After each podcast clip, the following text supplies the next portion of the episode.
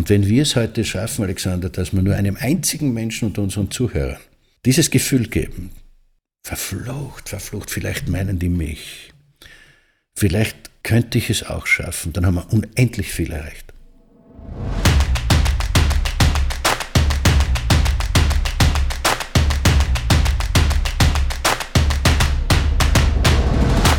Hallo und willkommen zu dieser neuen Ausgabe von Paviane im Kopf, dem Podcast, der dich sowohl bei der Arbeit am Unternehmen als auch im Unternehmen noch erfolgreicher machen soll. Als Unterstützung dafür freue ich mich unglaublich, heute einen ganz besonderen Gast begrüßen zu dürfen, Professor Dr. Manfred Winterheller. Er ist weltweit gefragter Vortragender und High-Performance-Coach, arbeitet mit namhaften Führungspersönlichkeiten und begeistert Jahr für Jahr Zehntausende Menschen sowohl auf der Bühne als auch über seine erfolgreichen Bücher und Hörbücher.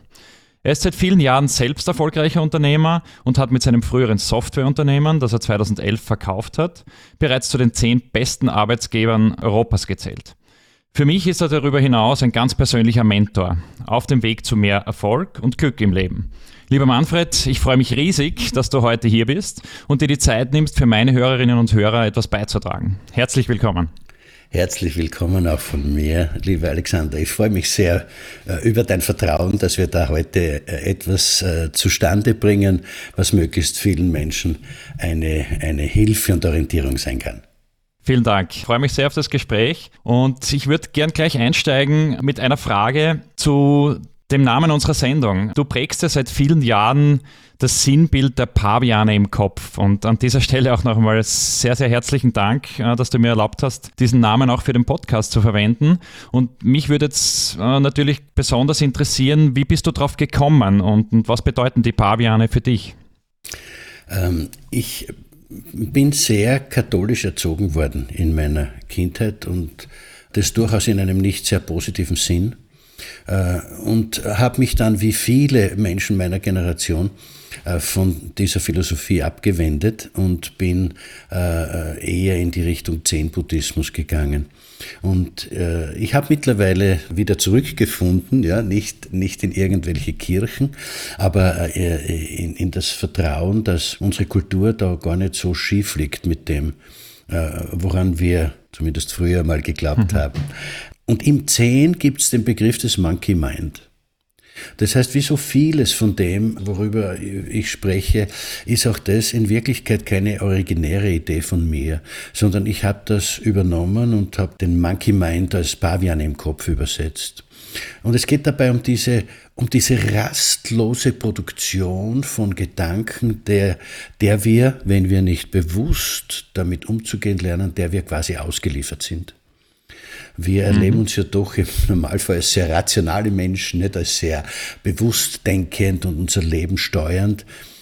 Und dann ist es irgendwie schon eigentümlich, dass es genügt, dass man am Abend äh, irgendwie was Schweres gegessen hat, daraufhin träumt man schlecht, wacht schlecht gelaunt auf und hat plötzlich ganz eine andere Sicht auf die Welt, als wenn man das nicht gemacht hätte.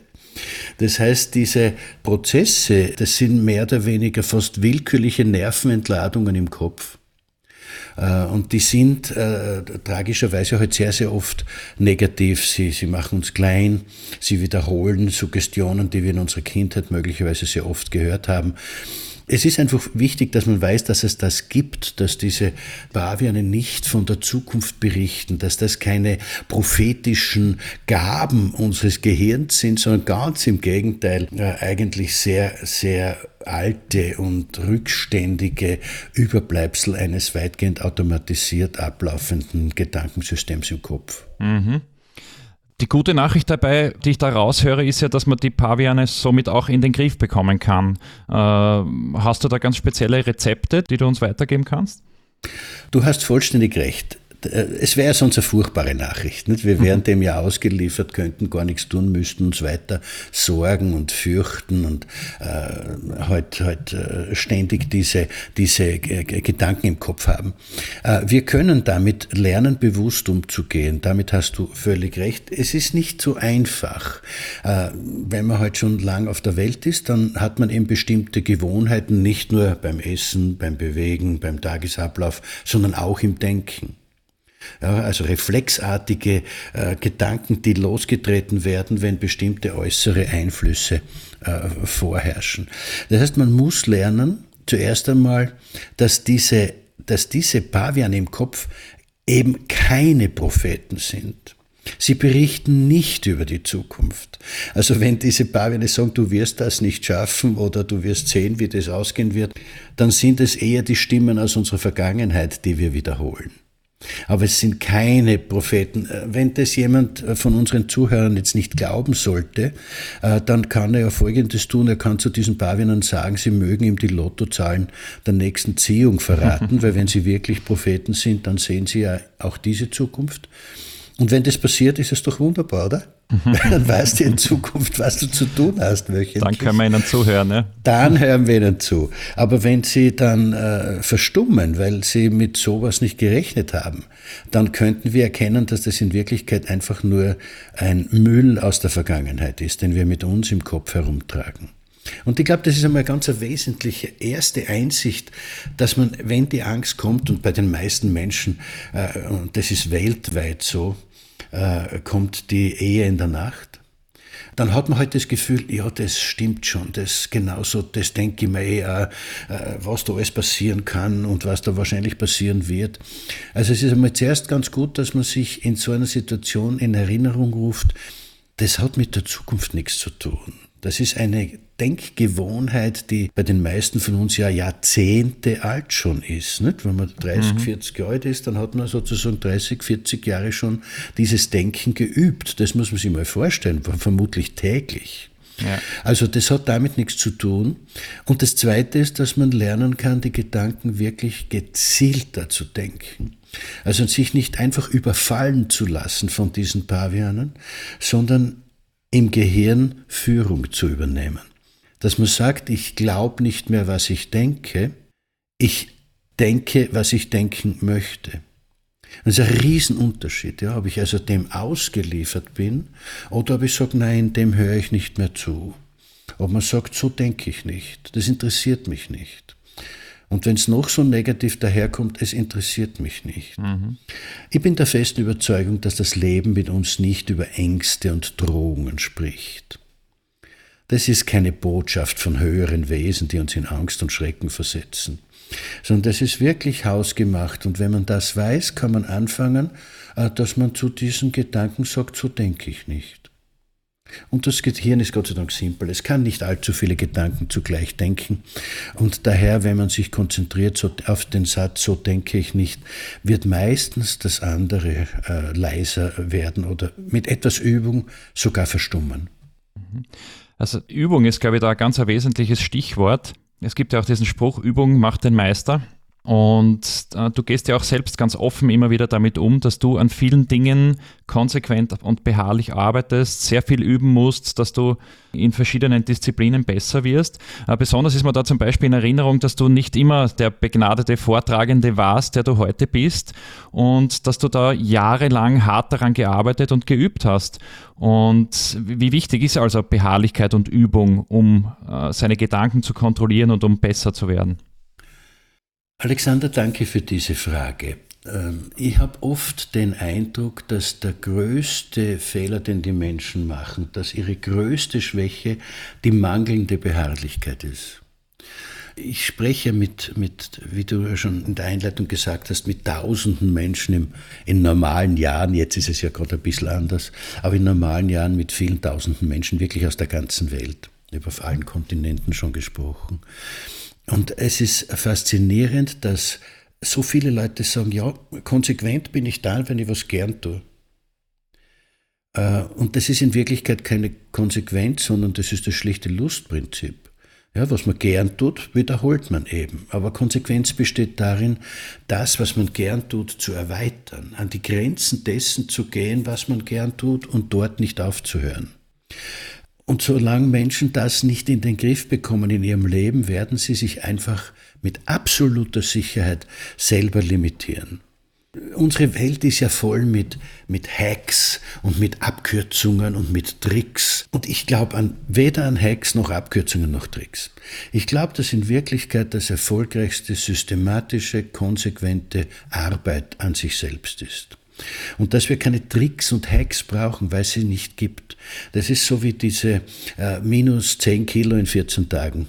Lügen, ja, die wir so gern glauben würden, die, die so angenehm werden. Ich kann das ganze Jahr sündigen und unmittelbar vom Sommerurlaub, dann kastei ich mich 14 Tage und äh, komme schon daher wie die Models am Laufsteg. Aber es funktioniert nicht.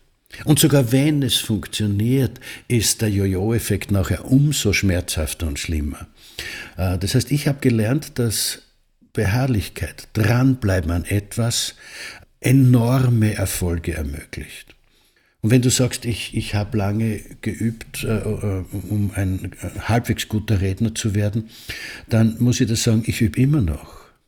Also ich habe das Gefühl, dass, äh, dass das Work in Progress ist, ewig, also eine ewige Baustelle. Dass man, wenn man wirklich Exzellenz anstrebt, man das nie erreichen wird. Aber dass man ihm immer näher kommen kann. Aber also ich halte mich äh, in keinster Weise für einen herausragenden Redner. Ich bin fassungslos, wie gut es funktioniert, wie viele Menschen ich erreichen darf. Aber nach jedem Vortrag äh, sind mir ein paar Dinge bewusst, wo ich mir denke, ach Gott, warum hast du das nicht anders gemacht? Einzelne Worte, wo ich mir denke, oh, vielleicht hat das irgendjemanden getroffen oder wehgetan. Früher hat mich das ganze Nächte beschäftigt. Ja, da, ich habe mich nicht gefreut über das, was gut gelaufen ist, sondern ich habe mich immer geärgert über das, was noch nicht äh, exzellent war. Heute habe ich das auch im Griff, erkennt, dass das auch ein Pavian ist und das ist kurz. Aber es quält mich immer noch. Ja? Also mhm. Es kommt und ich muss damit was tun. Ich muss sagen, so denke ich nicht. Und ich weiß, dass das alles vorbeigeht. Die Zeit heilt alle Wunden und dadurch bin ich mittlerweile dabei schneller. Aber mhm. konsequentes Arbeiten ist nach wie vor das Wichtigste in meinem Leben. Du hast jetzt auch erwähnt, dieses konsequente Streben nach Exzellenz und äh, auch die Exzellenz betonst du immer wieder, dass die unmittelbar auch mit dem Erfolg zusammenhängt. Und äh, wie meinst du das genau? Warum ist das Streben nach Exzellenz so wichtig? Ich glaube, dass das Ziel unseres Lebens darin besteht, aus den Talenten und Möglichkeiten, die wir mitbekommen haben, was zu machen. Und dass daher das Manifestieren unserer Fähigkeiten wirklich glücklich macht. Dass wir das Gefühl haben, das ist es. Jetzt bin ich ich, das ist meins, das ist das, was ich, was ich eigentlich immer schon tun wollte und nicht gewusst habe und jetzt darf ich es tun. Ähm, und da glauben die Leute halt oft, ähm, ja, aber wenn es ein Talent ist, dann muss das ja leicht sein. Mhm. Und ich glaube, da irren wir uns in gewaltiger Weise. Wir alle, alle Menschen, die ich jemals getroffen habe, haben mit absoluter Sicherheit enorme verschüttete Fähigkeiten in sich. Äh, es ist ähnlich wie wenn du einen, einen, einen, Diamanten findest. Dieses Glück ist mir noch nicht beschert gewesen, aber nach dem, was ich gehört habe, ist es ja gar nicht einfach zu erkennen. Der schaut aus wie ein Stein. Äh, und es erfordert enorme Fähigkeiten, enormen Wissens und auch enormer Werkzeuge, um aus so einem Rohdiamanten dann den Brillanten zu machen, den wir dann so schätzen. Und so ist es mit dem, was, womit wir auf die Welt gekommen sind, auch. Nur weil man begabt ist, heißt das noch lange nicht, dass es easy ist, dass es unglaublich locker geht. Wenn, wenn mein Freund Wolfgang Fasching äh, einen seiner Weltrekorde aufstellt, weil er wieder tausende Kilometer äh, am Stück am Rad gefahren ist, dann denkt man sich, naja, der ist es halt gewohnt. Nein, der leidet wie wir. Der leidet wie wir, dem geht genauso wie uns die Haut von den Fußsohlen ab. Und trotzdem zieht er sich wieder frische Socken an, nachdem er eine halbe Stunde schlafen hat dürfen. Und fährt wieder in die Schuhe hinein. Man muss sich vorstellen, wie weh das tut. Das heißt, Profis haben gelernt, äh, dass ihre Talente es ihnen vielleicht ein bisschen leichter machen oder es ihnen näher legen, ja, weil man muss ja gern so lang Radl fahren, sonst hält man es ja nicht durch. Aber es heißt nicht, dass es deshalb leicht ist. Der Steve Jobs hat in einem Interview äh, einmal geantwortet auf die Frage, warum er immer sagt, man muss das, was man tut, gern tun. Und er hat dann die eigentümliche Antwort gegeben, weil man es sonst nicht aushält. Mhm. Das heißt, auch für ja. einen, einen begnadeten, für einen begabten Menschen ist das Schleifen dieser inneren Fähigkeit zu einem Brillanten hart, geht über Jahre und ist wahrscheinlich nie, nie zu Ende. Ja. Und verstehe ich das auch richtig, dass du eigentlich damit auch sagst, dass wenn man nicht automatisch Talent für etwas hat, dass das keine Ausrede ist für mangelnden Erfolg, sondern dass man mit jeder Voraussetzung erfolgreich sein kann? Ähm, Alexander, das Faszinierende ist, dass die größten Coaches der Welt eigentlich die zweite Garnitur bevorzugen. Mhm.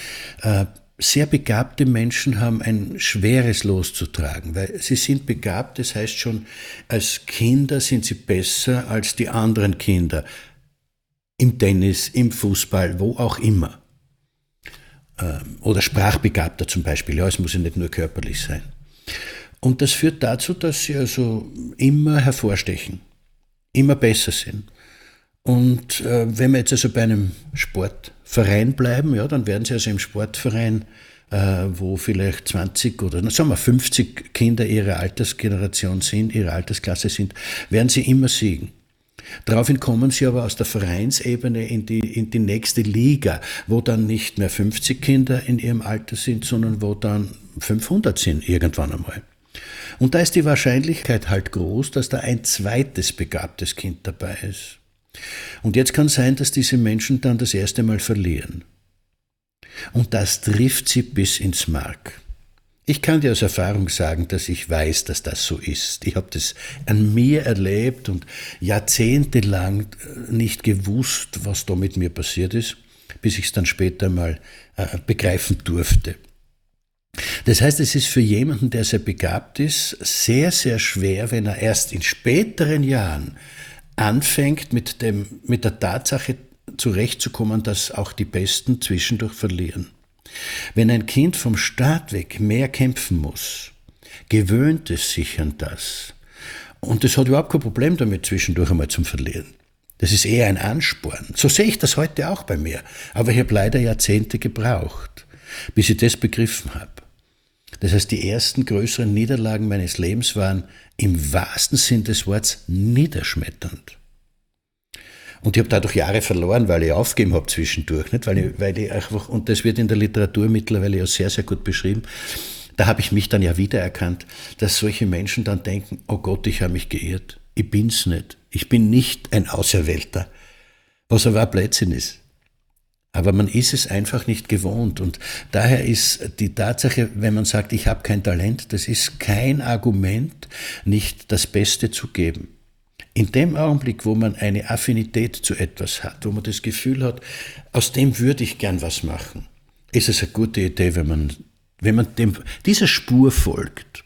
Und nur weil sie nicht leicht ist, heißt das nicht, dass es die falsche ist. Ja. Das ist eine sehr spannende Botschaft, finde ich, und, und auch beruhigend, das zu hören, dass man, äh, egal welche Voraussetzungen man mitbekommen hat, dass alles möglich ist. Und sagst du damit eigentlich auch, dass man wirklich seine Zukunft und die Zukunft des eigenen Unternehmens selbst in der Hand hat? Davon bin ich zutiefst überzeugt. Unsere Gesellschaft ist ganz groß im, im, im Finden von Schuldigen für was auch immer. Äh, immer sind die anderen schuld oder es ist die Gewerkschaft schuld oder es sind die Kapitalisten schuld oder es sind die Politiker schuld und die Eltern sind natürlich auch Sündenböcke für weiß Gott was. Und das heißt gar nicht, dass diese Leute alle perfekt sind, dass, dass das ungerecht ist, wenn man sagt, sie machen Fehler. Aber in Wirklichkeit, was wir daraus machen, das ist, liegt immer an uns. Es ist einfach furchtbar, wenn Leute mit 40, 50 Jahren immer noch über ihre Kindheit jammern, weil sie haben einfach Jahrzehnte Zeit gehabt, mit dem fertig zu werden. Was daraus zu machen. Und insofern haben wir unendlich mehr Möglichkeiten, unser Leben zu gestalten, als es der durchschnittliche Mensch auch nur erahnt. Ich kann das deswegen so sicher sagen, weil ich eben seit Jahrzehnten mit so vielen Menschen zu tun habe und so unglaubliche Entwicklungen erleben durfte, wo Menschen einfach aufgewacht sind, wo sie, wo sie irgendwann einmal begriffen haben, oh Gott, vielleicht bin ich gar nicht so dumm, wie ich gedacht habe. Vielleicht darf ich doch reich werden, glücklich werden, eine gute Beziehung führen, mit meinen Kindern gut auskommen, äh, den richtigen Beruf haben. Vielleicht geht das doch. Und in dem Augenblick, wo diese Hoffnung auftaucht, diese, dieser Funken, diese Inspiration, diese Idee, es könnte gehen, in dem Augenblick hat man 90 Prozent des Weges hinter sich. Da gibt es dieses berühmte Video über den Mann, der von DDP, äh, über dieses DDP-Yoga äh, mit seinen Kriegsverletzungen zurechtkommt. Und die schönste Stelle ist dort, wo der Mann sagt, Then I started to believe it could happen. Dann habe ich begonnen zu glauben, dass ich es schaffen könnte. Das ist der Punkt. Und wenn wir es heute schaffen, Alexander, dass wir nur einem einzigen Menschen unter unseren Zuhörern dieses Gefühl geben, verflucht, verflucht, vielleicht meinen die mich, vielleicht könnte ich es auch schaffen, dann haben wir unendlich viel erreicht.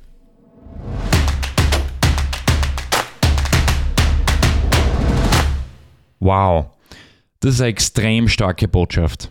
Und genau damit soll diese Folge von Pavian im Kopf auch zu Ende gehen. Manfred Winterheller hat aber noch so einiges mehr zum Thema auf Lager. Beim nächsten Mal geht es dann unter anderem um Begriffe wie Werte und Anstand oder den Umgang, den man miteinander pflegen sollte. Bis dahin eine schöne Zeit und wir hören uns im zweiten Teil meines Interviews mit Professor Dr. Manfred Winterheller.